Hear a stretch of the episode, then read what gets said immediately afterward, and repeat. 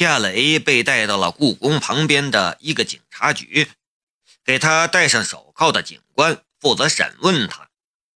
这个警官姓王，名叫王威。听别的警察称呼他，夏雷才知道他是这个辖区分局的局长。你知道你犯了什么错吗？审讯室里，王威将记录本往桌上一拍，表情很严肃，语气严厉：“你殴打了一个未成年少女，人家女孩才十七岁，这是犯法的。”弄不好你会坐牢，至于坐多久，那就得看法官怎么判了。所以你的态度最好端正一点。”夏雷说道。“打人确实不对，但我是自卫。”王威的眉头顿时皱了起来，他显然不想听见这样的说法。夏雷没理会王威的感受，他接着说道：“这件事的起因不过是我妹妹在卫生间说那个女生不应该把卫生巾丢在地上，那个女生打了我妹妹一耳光，我妹妹跑开了，可他却还不依不饶，带着人追过来。我问了一下原因，他就让他的同伴打我。当时有四个小青年出手。”我要是不还手的话，躺在医院的会是我和我妹妹，所以我是自卫，我没犯法。王威不悦的道：“你这样，我就没法帮你了。”夏雷说道：“不用帮，如果他要告我，我会请律师，我能找到目击证人，还有。”故宫到处都有监控，事情是怎么样的？你调监控出来看看，不就知道了吗？哼，我做事还用你教？王威生气了。夏雷不说话了，只是看着王威。他不相信一个从未见过面的人会主动给他提供帮助。这个王威一来就说他犯法。还有可能坐牢，却连这件事的起因和经过都不问，这算什么？我只是实话实说，我没教你做事的意思。夏雷保持着克制。王威说道：“看来得把你妹妹叫过来协助调查了。”夏雷的眉头顿时皱了起来。打人的是我，你把我妹妹叫来做什么？她只是一个学生，也是一个受害者。王威的嘴角露出了一丝冷笑。这些都是你一个人说的，有证据吗？人家姑娘还躺在医院，伤情报告还没出来。但估计很严重，这么大的事情，他一个当事人不能置身事外吧？我告诉你，弄不好你妹妹也会被拘留，没准儿会被学校处分，甚至开除。夏雷的心中顿时冒起了一股怒意。你是怎么回事？你是在故意整我吗？你说话注意一点我只是公事公办，你好好想想。我让人去把你妹妹带过来，然后再来给你录口供。王威起身准备离开，夏雷叫住道：“等等，你究竟想怎么样？”王威双手撑着桌子，脸庞凑到夏雷的面前，低沉的道。认罪！夏雷顿时愣了一下。你好生想想，我待会儿过来。王威离开了审讯室。夏雷静静的坐着，心中一片困惑。这件事儿不正常，走正常的程序，警方应调出监控，询问目击者才对。他打人确实不对，但最多也只是自卫过度，不能算是刑事犯罪。这样的案件，如果交给法官来判，最多也只是判付医药费，不会拘留，更不会坐牢。可是这个王威一开始就暗示他犯了法，见他态度强硬之后，还用下雪来要挟他认罪。这样的事情，他要是还嗅不出其中的阴谋的味道，那他就真是个傻瓜了。这个王威，我从来没有见过。我和他无怨无仇，他怎么会陷害我？京都这个地方，我也是第一次来。这里什么人？想到这里，夏雷的心中忽然一动。我怎么忘了？古家虽然在海都发家，但发家之后。便搬到了京都。我来了京都，古可文想要整我，还不是一句话的事情。难道是古可文？可是石静秋手中的订单很有可能与古家有关，我都还没答应给他们加工。这个时候，古家的人也不太可能陷害我。把我关进监狱吧。谷家有最大的嫌疑，可无法确定。如果不是谷家，那又是谁呢？想来想去，无法理清头绪。夏雷的视线也遗落到了审讯室的窗户上。窗户上安装着特制的玻璃，从外面能看到里面的情况。但从里面却无法看到外面的情况。夏雷的左眼微微一动，遮挡视线的玻璃窗便消失在了他的视野之中。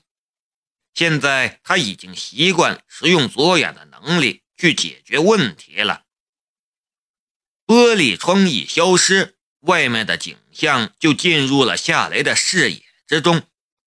他看到了王威正站在走廊里打电话，他的左眼随即锁定了王威的嘴唇，用唇语解读王威的语言。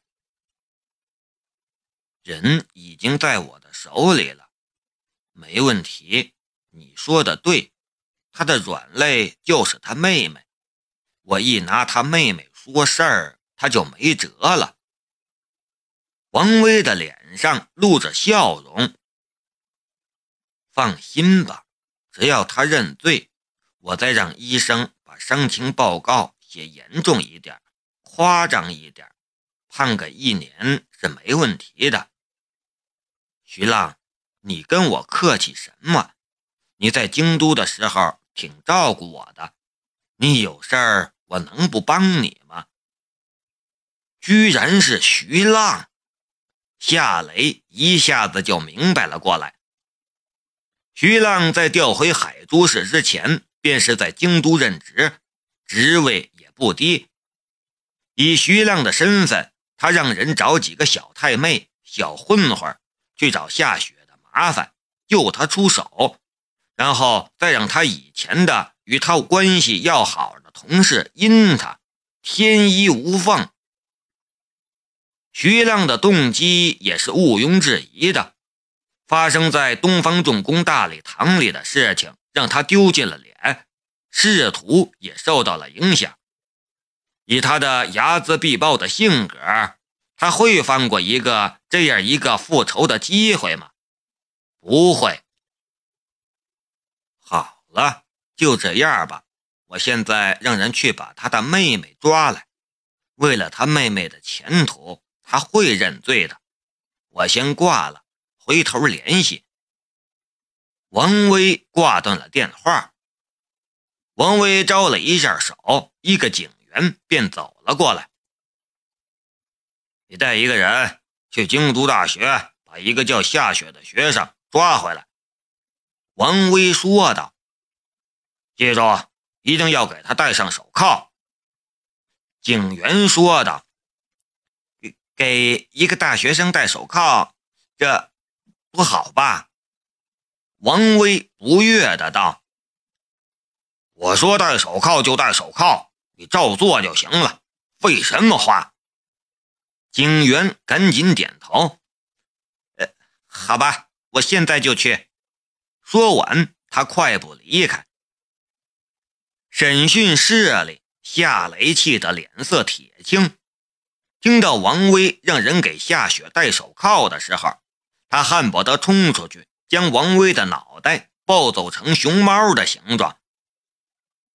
徐浪串通王威陷害他，他其实一点都不担心，不为别的，只因为他现在另一个身份——幺零幺局的顾问，他就不怕一个小小的分局局长陷害他。可是，如果王威的人去京都大学抓夏雪，还当众给他戴上手铐的话，那对他的前途肯定是有影响的，而这就是他最最担心的地方。伤害他可以，但伤害夏雪就是不行。徐浪还真是很了解他，夏雪就是他软肋，是他的命门。不行，我得想办法要回我的手机，我得给龙兵打一个电话。夏雷很着急，却就在他准备收回视线，制造点响动让王威进来的时候，一个女孩和女人却突然从走廊的拐角处走出来，径直往审讯室这边走来。看清楚他们的脸庞，夏雷顿时长长的松了一口气。来的正是夏雪和龙兵。这个时候，他最想看见的人。王威看见龙兵和夏雪，不客气的道：“你们是谁？这个地方是随便能进来的地方吗？”刚才奉命去京都大学抓人的警员，突然也从拐角处跑来。他指着夏雪：“王局，他就是夏雪。”王威大感意外：“你就是夏雪？”夏雪说道：“嗯，我就是夏雪。请问我哥夏雷在什么地方？”王威冷笑了一下：“想见你哥？你来的正好，我正要派人去抓你，你却自己来投案了。很好，给他铐上。”为什么抓我？夏雪错愕的道：“之前奉命去抓夏雪的警员取下了手铐，上前就要给夏雪戴上。”龙兵一把将夏雪拉到了身后。王威怒道：“你是谁？你敢妨碍公务？”龙兵淡淡的道。我就是来执行公务的。你来执行什么公务？王威试探的道。龙兵说道：“这件案子已经由我负责了，我来就是来带夏雷走的。”笑话！王威的态度很强硬。你说案子已经由你负责了。是谁授权的？你有相关的批示吗？龙兵从他的手包之中取出了一本证件，递到了王威的面前。夏雷的视线移到了龙兵的证件上，那上面写的却不是幺零幺局，而是国家安全局的证件，他的职务是处长。这是夏雷第一次看到龙兵的证件，不过他却知道这本证件只是一个掩饰，不是他真正的证件。事实上，放眼整个华国，知道幺零幺局的人又有多少？幺零幺局之神秘，就连夏雷这个顾问都没见过他的证件，那就更别说是眼前这个小小的警局局长了。一看龙兵的证件，王威顿时紧张了起来。